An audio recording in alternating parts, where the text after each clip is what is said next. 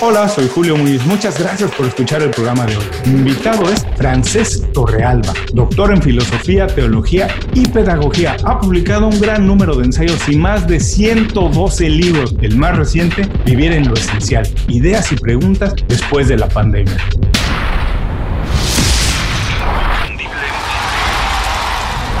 Esto es Inconfundiblemente. Aprende a ser tu mejor versión. Francés, bienvenido inconfundiblemente. Muchísimas gracias por hacer tiempo para platicar con nosotros. Me imagino, bueno, haces muchas cosas. Cuando conoces a alguien por primera vez y te pregunta, ¿a qué te dedicas? Con todo lo que haces, ¿cómo puedes explicarlo de la manera más sencilla para que todo el mundo lo entienda? ¿Qué dices? Soy filósofo, soy doctor, soy escritor. ¿Cómo lo explicas para que la gente se quede con una idea clara de cómo te ganas la vida? Pues mira, sobre todo, en primer lugar, gracias por la invitación, gracias por la ocasión que me brindas de poderme expresar y poder explicar el contenido de este último libro. Lo primero que digo cuando me defino es que soy profesor. Yo me paso la vida en el aula con mis alumnos, con mis clases, con mi enseñanza de la filosofía en la universidad. Lo que pasa es que me gusta escribir y escribir es un modo de ordenar el pensamiento, de expresar ideas, de articular conceptos, pero lo que me define es sobre todo profesor y enseñante de filosofía, que para mí es una de las vocaciones más interesantes que hay en el mundo. Bueno, mira, las personas que tienen algún tiempo escuchando el programa saben, lo he dicho, yo lo he comentado muchas veces, que una de las cosas que me encantaría poder hacer y que lo tengo pendiente en algún día hacer es ser profesor, porque me parece, además de extraordinario, me parece casi como una fuente de la juventud, porque estar todo el día en contacto con personas más jóvenes que te retan, que te hacen ver otras cosas que a lo mejor no has visto, maneras distintas de ver los mismos puntos que tú hace mucho tiempo viste, yo creo que te mantiene joven, te obliga a seguir pensando y además tú combinas con esta otra vocación que tienes, que es la de escribir, que también yo le digo a todos mis amigos que el poder escribir, eso de ordenar las ideas, poder comunicarse con las personas, es una habilidad que todo el mundo deberíamos de procurar, de alimentar y que incluso yo les decía, si tú conoces a alguien que sabe escribir bien, que puede expresarse, contrátalo. Después le vas a encontrar una utilidad. Y hoy en día que nos comunicamos por mil plataformas más, que nunca es lo más importante, pero la mayoría de las personas no puede ordenar sus ideas. Por eso vemos los disparates que vemos en redes sociales. Claro. Para mí los alumnos son una fuente de inspiración y sus preguntas acostumbran a ser ah, ¿cómo te diría?, estímulos al pensamiento, como gimnástica mental porque muchos libros nacen de reflexiones que han tenido lugar en el aula y que yo trato de continuar en mi estudio, en la biblioteca, de tal modo que trato de dar respuestas a estas preguntas. Y además los alumnos, y jóvenes en particular, están muy liberados de prejuicios, de tópicos, de estereotipos, y preguntan desacomplejadamente, y te obligan a tomar partido, y te obligan a definirte, y te obligan a quitarte la máscara para enseñar quién eres. Yo recuerdo una clase explicando las distintas posturas filosóficas frente al misterio de Dios, las pruebas y a favor de la existencia, las pruebas a favor de la no existencia, que al final un alumno se levanta y dice, bueno, pero usted, profesor, usted cree en Dios. Se hizo un silencio absoluto en el aula y allí es donde empezó de verdad la clase, ¿no? Porque todo lo que había dicho, todo está en Google pero aquella opinión personal, que es lo que él esperaba, es lo que realmente hizo silenciar el aula y empezar en primera persona a explicar lo que yo creo. Oye, antes de ir al libro que nos compete hoy, el más reciente, pero esto me interesa mucho y me gustaría preguntarte, ¿por qué consideras que ya cuando crecemos, porque eso lo tienen los jóvenes, son atrevidos, te cuestionan, a lo mejor un poco hasta de manera inocente, sin medir los peligros algunas veces de muchas cosas que hacen, pero ¿por qué cuando empezamos a crecer y nos convertimos en adultos perdemos esa capacidad de soltarnos, de tener menos miedo y de hacer preguntas y de averiguar? ¿Por qué perdemos eso? Porque tenemos más intereses, tenemos más deudas, tenemos más hipotecas, tenemos que quedar bien, queremos ser reconocidos, no queremos perder el estatus, tenemos miedo al ridículo. Y todo eso son jaulas, son como de algún modo máscaras que nos vamos poniendo y al final solo aceptamos políticamente correcto la pregunta que es aceptable, que es normal, que es bien recibida, ¿no? Y en cambio el joven y el adolescente en particular pregunta y pregunta muy espontáneamente, ¿no? Aunque no obtenga respuesta o aunque la pregunta sea muy incómoda, ¿no? Y estas preguntas incómodas o inquietantes son las que estimulan la mente. El niño es verdaderamente un artífice de preguntas, porque siempre está preguntando y nos exige buscar respuestas. Por eso decimos que un niño es un pequeño filósofo en potencia que todavía no ha sido castrado por la sociedad, todavía no ha sido amputado por la sociedad. Pero en cambio el adulto muchas veces se va como acurrucando y se queda simplemente con las preguntas cómodamente establecidas. Bueno, ahora rápidamente también me gustaría pensar, mira, las personas que nos están escuchando están haciendo ejercicio, muchas de ellas están manejando de camino al trabajo, escuchan esto y si podemos con ellos, Francés, compartir dos o tres pequeños consejos, ¿qué deberían de hacer para quitarte esos tabús, quitarse, como dices tú, escaparse de esas jaulas y seguir haciendo preguntas, preguntas inteligentes, interesantes, que los ayuden a descubrir más, que nos ayuden a crecer? ¿Qué pequeños consejos les podemos decir? ¿Qué deberían de hacer? Sobre todo liberarse del miedo al ridículo. Esta liberación es fundamental. El niño pequeño no tiene este miedo, ¿no? Liberarse de la obsesión por el qué dirán los demás y liberarse además de eh, los tópicos, los estereotipos, ¿no? La verdad es que por las preguntas conocemos también la profundidad y la hondura de una persona, ¿no? Hay preguntas muy penetrantes, muy profundas que nos dejan cavilando durante horas, ¿no? Y para que emerja una pregunta así, uno tiene que pensar, tiene que meditar, tiene que contemplar, tiene que darse tiempo. Y me parece que muchas veces no nos damos este tiempo o nos autocensuramos determinadas preguntas. Y solo se puede progresar en el conocimiento si uno es capaz de no limitar o censurar preguntas. Luego es posible que no tengamos las respuestas, pero cuando uno tiene la pregunta está indagando y está investigando y eso es la clave, ¿no? Cuando no hay pregunta ya no hay indagación ni hay investigación. Ahora, resulta muy fácil decir, vamos a liberarnos del ridículo. Bien, déjate ir, haz preguntas, averigua, pero vamos, el mundo en el que vimos, que se vive a una velocidad impresionante, que además hoy nos han dicho, nos han hecho entender que tenemos muchas más necesidades que las que teníamos hace cinco años, cosas que no eran esenciales hace cinco años, hoy parecen esenciales y me causan incluso gracia que las personas, cosas que no tenían hace tres meses, no pueden vivir sin ellas hoy. Y, por ejemplo, los miles de mensajes que recibimos por todas partes, no solamente por televisión, redes sociales, amigos, el trabajo, son cosas que nos hacen vivir todavía más preocupados por el ridículo. ¿Cómo, de qué manera se puede entonces uno liberar? Entiendo, liberémonos del ridículo, hagamos preguntas, salgamos de la jaula, pero ¿cómo podemos hacerlo si todos los mensajes que recibimos nos dicen exactamente lo contrario? Para mí es fundamental y contracultural abrir espacios de silencio, paréntesis de silencio, cortar con las habladurías, cortar con la multiplicación de mensajes, darse diariamente una ración de silencio para poder meditar, pensar, conversar con uno mismo, preguntarse si la vida que tenemos nos llena, nos colma o es una vida vacía. El silencio es revolucionario porque pone en tela de juicio todo lo que hacemos. Es como una máquina de interrogación. Y muchas veces cuando simplemente se abre una posibilidad de silencio, la callamos, la fundimos, no nos la permitimos. Las grandes preguntas nacen de grandes diálogos, pero también de grandes silencios. Una persona que está acostumbrada al silencio empieza a meditar y a preguntarse cosas que no son evidentes. Y la conversación socrática, esa que Sócrates tenía con sus contemporáneos en el ágora, también era una fuente de interrogación.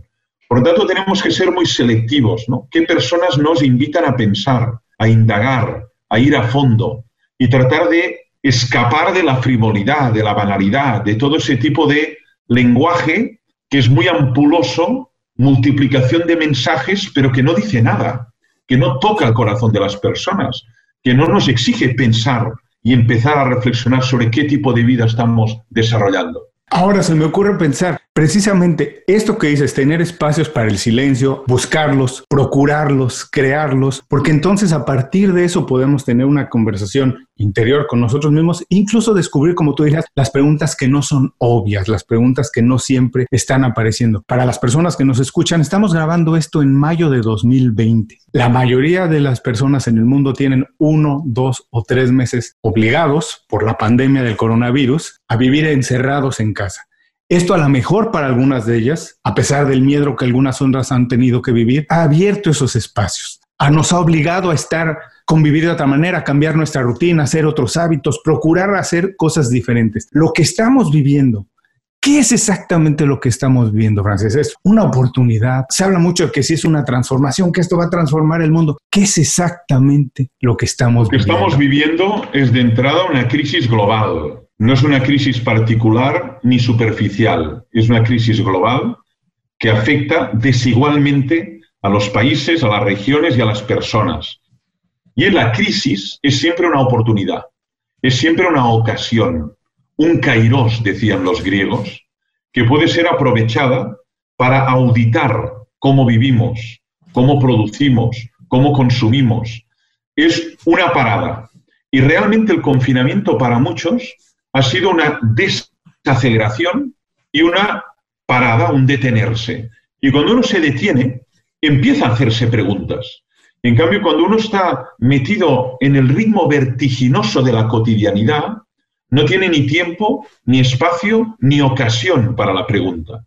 Por eso, en la época de crisis, cuando uno está viviendo una transformación muy profunda de su ser y de lo que le rodea, aparecen grandes preguntas que nos exigen meditar sobre cómo vivimos. Y tenemos que aprovechar la ocasión para también cambiar lo que simplemente carece de sentido y, por otro lado, reforzar lo bueno, lo bello, lo noble de nuestras vidas. Ahora, en términos generales, siempre que se habla de crisis, siempre es un término que asocia al miedo, a tener cuidado. Si viene una crisis económica, siempre es eso, hay que tener cuidado, hay que tener miedo. En este momento vivimos una crisis casi en todos sentidos, porque es espiritual, eh, emocional, se anuncia una crisis económica muy difícil, además el problema médico. ¿Cómo podemos transformar esa incertidumbre que nos hace sentir, vivir, incluso nada más escuchar la palabra crisis, ¿cómo podemos transformarla eso en algo positivo? Se me ocurre pensar, por ejemplo, el emprendedor generalmente aprende a bailar con el miedo porque no hay una certidumbre casi de nada. Pero ¿cómo podemos transformar eso, un sentimiento que de naturaleza es casi de ponernos a la retaguardia, cómo podemos transformarlo en un algo que sea que nos empuje adelante, que nos empuje a transformarnos? Es lógico por un lado que la crisis genere miedo, porque se acaba un mundo, se acaba una rutina, se acaba un modo de obrar y uno se queda como perplejo, se queda como estupefacto, ¿no? No sabe exactamente cómo ubicarse, ¿no? Sin embargo, la crisis también es una posibilidad de aprendizaje y una posibilidad para mejorar determinados procesos y mejorar el tipo de vida que tenemos. Lo pongo con un ejemplo. No se puede crecer sin crisis. La vida humana en el crecimiento pasa por distintas crisis. El paso del niño al joven pasa por un momento de transición que es el adolescente, y el adolescente es el que carece, el que adolesce, ¿no? El paso del joven al hombre adulto también exige una crisis, y finalmente del hombre adulto al hombre anciano, ¿no?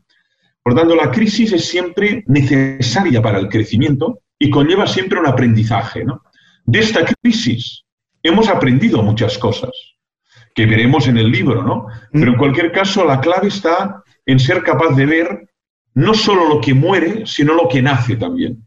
No solo lo que está cayendo, lo que se descompone, sino lo que también emerge como nueva tendencia. Y cómo podemos aprovechar eso que emerge para convertirlo en una nueva forma de vida. Me encanta esta parte que dices de aprovechar lo que nace de esta oportunidad para crear una nueva forma de vida. Y me encanta también este concepto que dices que lo tratas en el libro de que la crisis es una oportunidad y que no se puede crecer sin crisis, porque casi casi nos obliga a buscar una manera diferente de hacer las cosas, pero también de manera general nos educan un poco para buscar la seguridad, ¿cierto? Para estar más estables y no vivir en un mundo cambiante, como que queremos sentirnos siempre muy a gustos y donde nos sentimos a gustos y seguros nos establecemos, lo que muchas veces se llama de manera eh, normal como la zona de confort. Uno se estaciona donde se siente a gusto y no estamos acostumbrados a que el mundo es cambiante, el concepto del mundo volátil que también acuñas en el libro, pero ¿cómo podemos entender entonces que nada es para siempre, ni lo bueno ni lo malo? El mundo siempre está cambiando y debemos acostumbrarnos a eso, que incluso lo que es bueno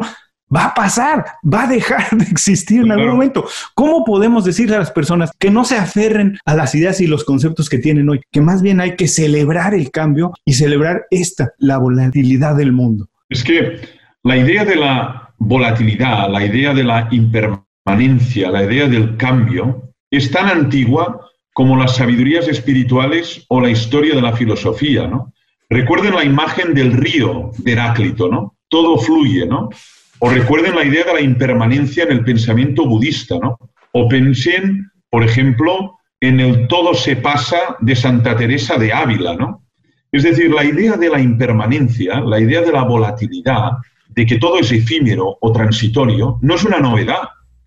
Es un error de nuestra mente o un error de nuestra mirada pensar en esa idea de solidez petrificada de algo que no cambia y no muta, ¿no? La incertidumbre, el cambio, es algo afirmado por todas las tradiciones espirituales, ¿no? Por lo tanto, lo que las crisis ponen de manifiesto es algo que ya sabíamos, pero que habíamos olvidado que es este carácter impermanente, variable, transitorio de todos los seres. Frente a eso, ¿qué? Una actitud de desapego, de desasimiento, de no aferrarse. ¿no? Cuando uno se aferra a lo que es volátil y lo que es volátil perece, necesariamente experimenta dolor, experimenta sufrimiento. La solución no es aferrarse a otro ser, porque ese nuevo otro ser también va a experimentar la muerte y también va a experimentar el perecer, ¿no?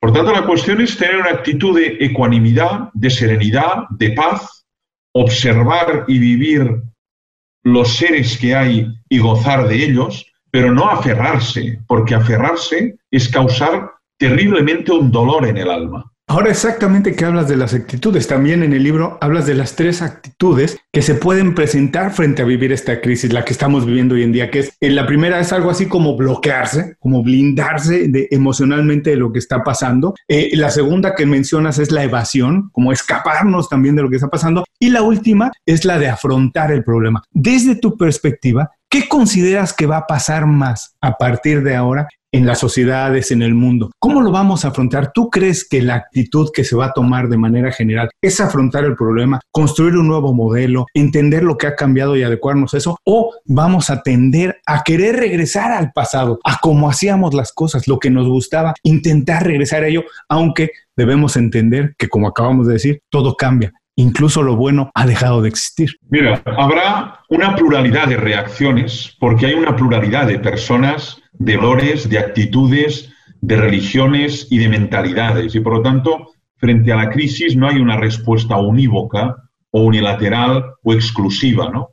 Habrá personas que frente a la crisis tenderán a sentir nostalgia y a reconstruir ese mundo pasado ¿no? y tratar de anclarse en él contra todo lo nuevo. ¿no? Habrá personas que tratan de evadirse. Esto no existe, no hay problema. ¿no? Y algunos, los más lúcidos, los más audaces, para mí los más emprendedores, serán los que se enfrentan a él y tratan de ver qué posibilidades se abren. ¿no? Pongo un ejemplo, la transición digital. La transición digital se ha acelerado con la crisis pandémica. Hemos tenido ocasión de convertir la universidad en un ámbito digital. Las conferencias, los webinars se han multiplicado. Eso va a quedar, es muy probable que quede, y nos abre nuevas posibilidades de comunicación. Una cosa es dar una conferencia en una sala con 100 personas y otra cosa es en un webinar con 500 personas de todo el mundo. la influencia es muy superior. Por lo tanto, la crisis ha activado una transición digital. Esa transición digital nos acerca a personas muy lejanas. Esto es un bien. Esto va a quedar. Es posible. Pero quererse encerrar en el mundo pasado me parece un error y un exceso de nostalgia. Ahora que hablas exactamente de esto, de cómo se ha acelerado la transformación específicamente en el campo digital. Yo hablaba hace unos par de días con unos amigos que decía, con mis hermanas, que son un poco mayores que yo, acostumbrarnos de hablar por teléfono a escribirnos un mensaje de texto tomó algún tiempo. Pero ahora acostumbrarnos de enviarnos un mensaje de texto a hacer las videollamadas fue muy rápido. Casi una obligación poder hacerlo para vernos todos los días, saber que estamos bien, en fin. Pero tú crees que esto también la crisis que estamos viviendo del coronavirus, la pandemia, ha acelerado las transformaciones sociales. Los cambios que van a venir van a ser más rápidos, los ciclos van a acelerarse, van a concluir más rápido y viviremos una sociedad con más cambios más rápidos? A ver, los grandes sociólogos han escrito que uno de los rasgos de nuestra sociedad es la hiperaceleración o la velocidad. Cómo se están incrementando los cambios que resulta muy difícil de digerir emocionalmente, ¿no? Y eso lo observamos y de qué manera. Entonces, lo que va a pasar es que hay una hiperaceleración de los cambios y que pronto nos instalamos en una situación y un contexto nuevo. Las generaciones más jóvenes tienen más habilidad para ello, porque ya han vivido permanentemente en un mundo en cambio.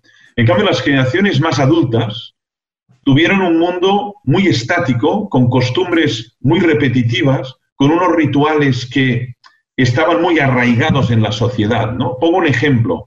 Hay personas que durante toda su vida trabajaron en el mismo taller mecánico, en la misma escuela, durante 40 años. Mis alumnos que han dejado la universidad y que hace 5 años ya han trabajado en 10 o en 11 lugares y en distintos países y han tenido 5 parejas, ¿no? Es decir, su volatilidad, su movimiento emocional, social, afectivo y laboral es impresionante y están más acostumbrados a vivir en esta piscina, en esta burbuja, que no los adultos, ¿no? Por lo tanto, a los que nos resulta difícil incardinarnos en este mundo hiperacelerado sobre todo a las personas adultas y especialmente a las personas mayores. Les recuerdo a todos los que nos están escuchando que estoy hablando con Francés Torralba y estamos hablando específicamente del libro que acaba de publicar, Vivir en lo Esencial, Ideas y Preguntas después de la pandemia. Francés, rápidamente para todas las personas, porque podemos pasarnos horas hablando de lo que estamos viviendo. Seguramente tendremos oportunidad de hacerlo después. Habrá continuación sobre esto, pero para todos los que nos están escuchando, me gustaría decir, si tienes la oportunidad de decirles, dependiendo de los países del mundo, todos lo estamos viviendo distinto, pero si tienes oportunidad de decirles dos o tres pequeños cosas que deberían de poner mucha atención de lo que está pasando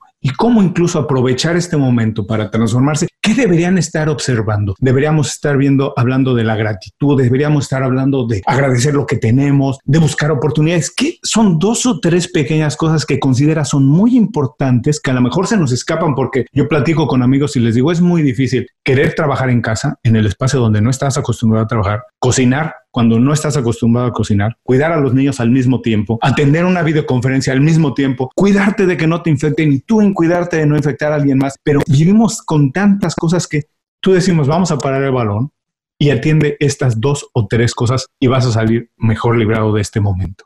Pues son tres, tres, como una especie de triángulo que tiene tres vértices, ¿no? Y además son tres palabras, humildad, gratitud y solidaridad. Para mí esas son las tres palabras clave en esta crisis, ¿no? Humildad para reconocer nuestra fragilidad, nuestra vulnerabilidad, nuestra contingencia, nuestra impotencia, nuestra enorme debilidad frente a un virus que por otro lado ha puesto patas arriba a todo el mundo. ¿no? Hemos descubierto que somos muy poco y que somos muy frágiles. Y la humildad es la antítesis de la arrogancia, de la prepotencia y de la soberbia. Segundo gran valor, la gratitud. Gratitud a las personas que cuidan, gratitud a las personas que nos alimentan, gratitud a las personas que hacen tareas esenciales para que la sociedad pueda funcionar. La cultura de la gratitud ha emergido con mucha fuerza. este ritual laico a las 8 de la tarde en tantas ciudades y pueblos de todo el mundo, aplaudiendo a los profesionales de la salud, médicos, enfermeras, de su labor, esto es inédito, esto no había pasado, esto no ha sido orquestado, ni dirigido, ni impuesto por las autoridades, ha nacido espontáneamente de la sociedad. Humildad y gratitud y finalmente solidaridad. En un mundo interdependiente, en un mundo donde todo está interconectado, no hay solución individualista, no hay solución unilateral, solo hay solución comunitaria, colectiva, donde seamos capaces de compartir talento, inteligencia cooperativa, ayudarnos mutuamente para poder salir de este atolladero que es el virus y la pandemia. Por lo tanto, la solidaridad es indispensable para poder salir de esta situación y eso compromete a todos los ciudadanos.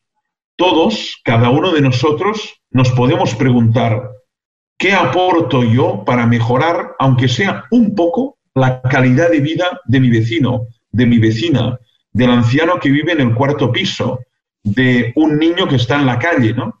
Por tanto, todos somos corresponsables en la mejora del mundo. Uh, me encantó esto. Quiero andar un poquito más en ello porque además también las personas que escuchan el programa saben que nos encanta transmitir estos valores de crecer personalmente, pero para compartir, porque de nada sirve crecer individualmente si no es para tocar más personas, aprender de más personas y también lo que nosotros aprendamos poder tocar a más personas. Y esto que hablas de la solidaridad, que la solución no está en uno mismo, tiene que ser compartida. Se me ocurre pensar y preguntarte, ¿por qué consideras que si la solución es compartida, los estados, los gobiernos, la primera reacción ha sido cerrarse. La primera reacción ha sido intentar buscar la solución de manera individual. Incluso, bueno, no vamos a decir nombres, todo el mundo sabrá de quién hablo, pero ha habido presidentes que han buscado la vacuna exclusivamente para ellos, han querido invertir la vacuna exclusivamente para ellos, cuando sabemos que eso es imposible, porque hoy en día, como bien dices, en un mundo tan interconectado, si el vecino está enfermo, estoy yo enfermo. Si no, es una cosa de tiempo nada más, ¿cierto? Entonces, ¿por qué crees que la primera reacción ha sido esa? Cerrarse, buscar encerrar Incluso ahora ves actitudes como de algunas personas ven mal a los vecinos, si ven a alguien sin tapabocas, incluso llaman a la policía. ¿Por qué ha habido esa actitud cuando debería ser exactamente todo lo contrario? En vez de preguntar, ¿tienes un tapabocas? No tienes, a lo mejor yo te lo tengo que dar y no llamar a la policía porque la persona no se está cuidando adecuadamente. ¿Por qué pasa eso? Porque todavía tenemos una conciencia muy tribal y muy gregaria y terriblemente egolátrica. Pensamos en los nuestros, en nuestros intereses, en la tribu, pero nos falta la perspectiva global, la conciencia global. Y en un mundo global necesitamos líderes con conciencia global, con perspectiva global, una gobernanza global y una ética mundial. Y estamos muy lejos todavía de eso. Hay algunos indicios, pero la humanidad tiene que desarrollarse mucho para llegar a eso, a una democracia global y a una ética global.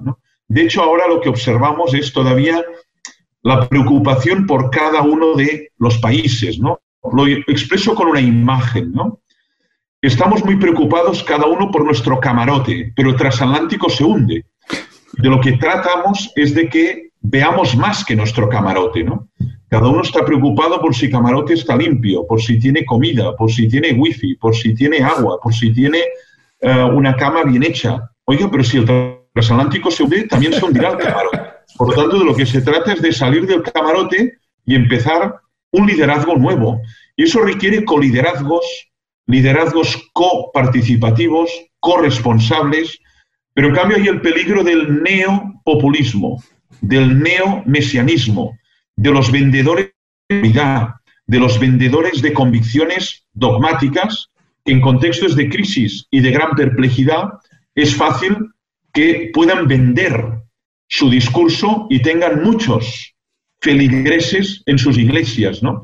Y por lo tanto se trata de combatir este neopopulismo y, y virar hacia un tipo de liderazgo político, social y económico distinto, no unilateral, ni tribal, ni míope. Y me gustaría decir eh, nada más que esto que dices me encanta, tiene toda la razón y además el liderazgo empieza en nosotros. Para poder exigir que los estados, que las naciones tengan liderazgos, como tú dices, que no sean meopes, que sean así, tenemos que empezar por nosotros no serlo, porque no podemos exigir algo en alguien más que nosotros no estamos dispuestos a practicar. Quiero regresar también a algo que mencionabas sobre la gratitud y que se empezaron a valorar algunas otras profesiones, empezaron a valorar algunas cosas que no necesariamente se veían con mucho valor. Acabas el libro con unas cartas específicamente a las madres, a los trabajadores de la salud, a profesionales del mundo social, que muchas veces no son reconocidos como deberían, Sabo, en este momento. Y voy a contar rápidamente una anécdota porque sé que tenemos ya poco tiempo, pero eh, que me parece muy importante. Es a finales de los 70,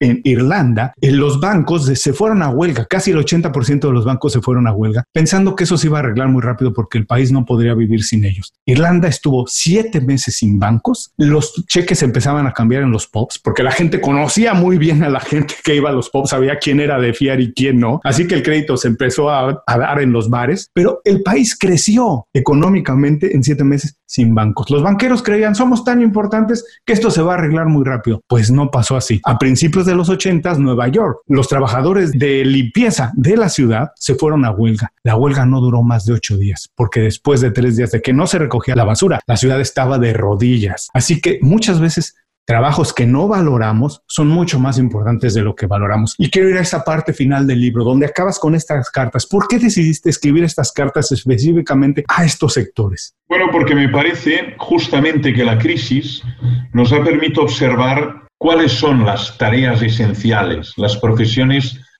insustituibles, irreemplazables. Y eso ha sido una cura de humildad para muchos, ¿no?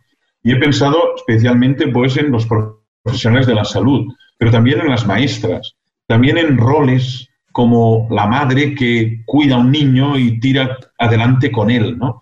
Por lo tanto, he pensado en esas profesiones, en esos roles, que generalmente son muy ninguneados, no tienen prestigio, no tienen reputación, no tienen relevancia social, muy poco reconocimiento social y económico, y sin embargo hemos visto que son imprescindibles para la fisiología de la sociedad y son cartas de gratitud, y especialmente a las personas ancianas. Muchos han muerto solos, separados de sus seres queridos, sin poder expresar simbólica y ritualmente la despedida. Esto es terrible, ¿no?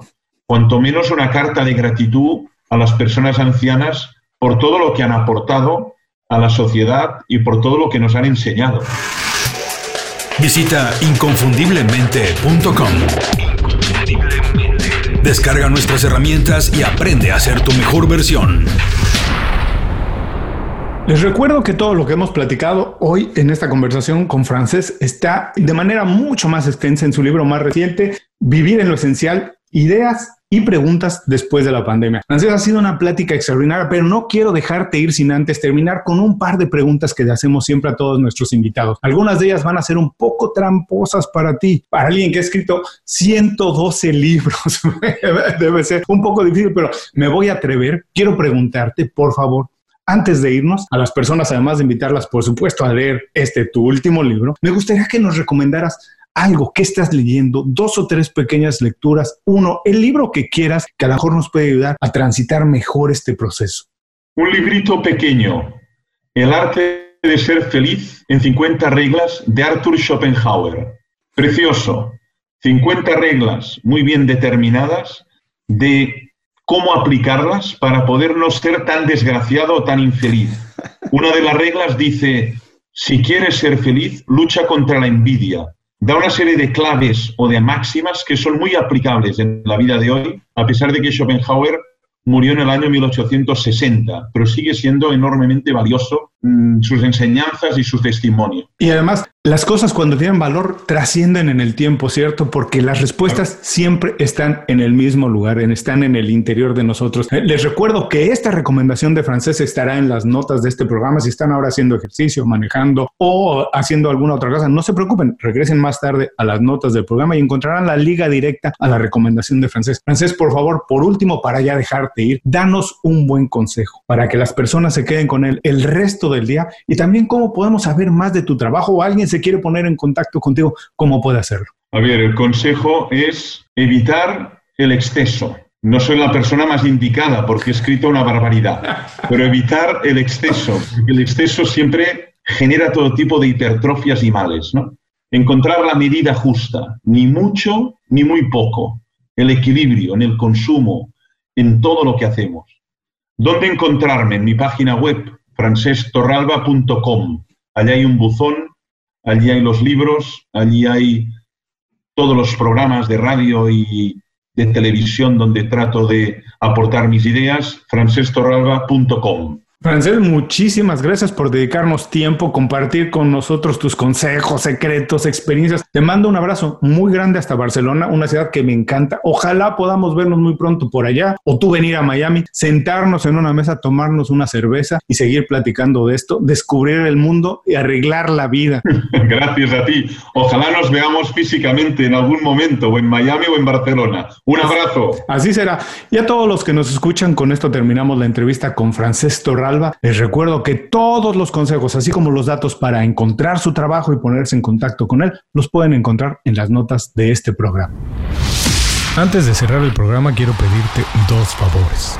Primero, si algo te pareció interesante o motivador y conoces a alguien que se pueda beneficiar con esa información, comparte el programa con ellos. Eso nos ayuda a todos. A ti por fortalecer tu red de contactos, a ellos por recibir información útil y a mí porque más personas conocen inconfundiblemente. Segundo, suscribiéndote a nuestro boletín para recibir de manera gratuita información, recursos, consejos e inspiración para impulsar tu desarrollo profesional o crecer tu negocio. Recuerda que lo que importa no es tener un trabajo o un negocio que te dé para vivir, sino un estilo de vida donde crezca lo mejor de ti.